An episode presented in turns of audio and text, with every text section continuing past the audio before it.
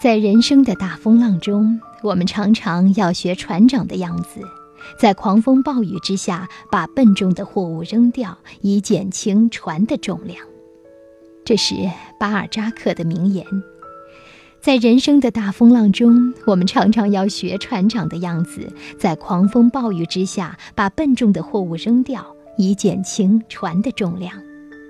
这是每一个船长都懂得的道理。而这样的道理同样适用于我们的生活。来说说著名的小提琴家谭盾吧，他刚到美国的时候，只能靠在街头拉小提琴卖艺来赚钱。其实，在街头拉琴卖艺就和摆地摊一样，都必须争一个好地盘，才会有人潮，才能赚到钱。谭盾非常幸运，他和一位认识的黑人琴手一起争到了一个最能赚钱的好地盘——一家商业银行的门口。那里人很多。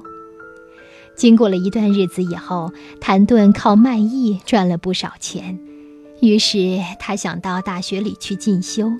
于是他和黑人琴手告别，离开了那个很能挣钱的地盘。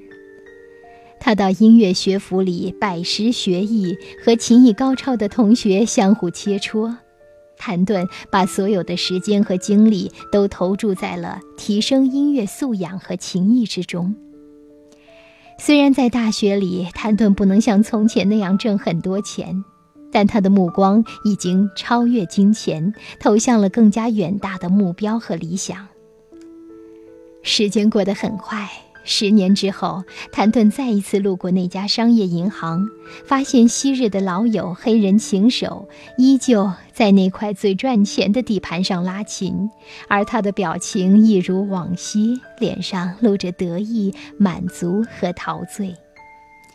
当黑人琴手看见谭盾的时候，高兴地停下拉琴，问道：“兄弟呀，好久没见，你现在在哪里拉琴？”谭盾回答出了一家非常知名的音乐厅的名字。黑人琴手继续问道：“那家音乐厅的门前也是个好地盘吗？也很好赚钱吗？”“还好，生意不错。”谭盾只是淡淡的说了一句：“是呀。”那个黑人哪里知道，十年后的谭盾已经是一个国际知名的音乐家。他经常应邀在著名的音乐厅里登台献艺，而不是在门口拉琴卖艺。我们是不是也常常在生活中学着黑人琴手那样，死守着自己认为最赚钱的地盘而不放，甚至沾沾自喜、洋洋得意呢？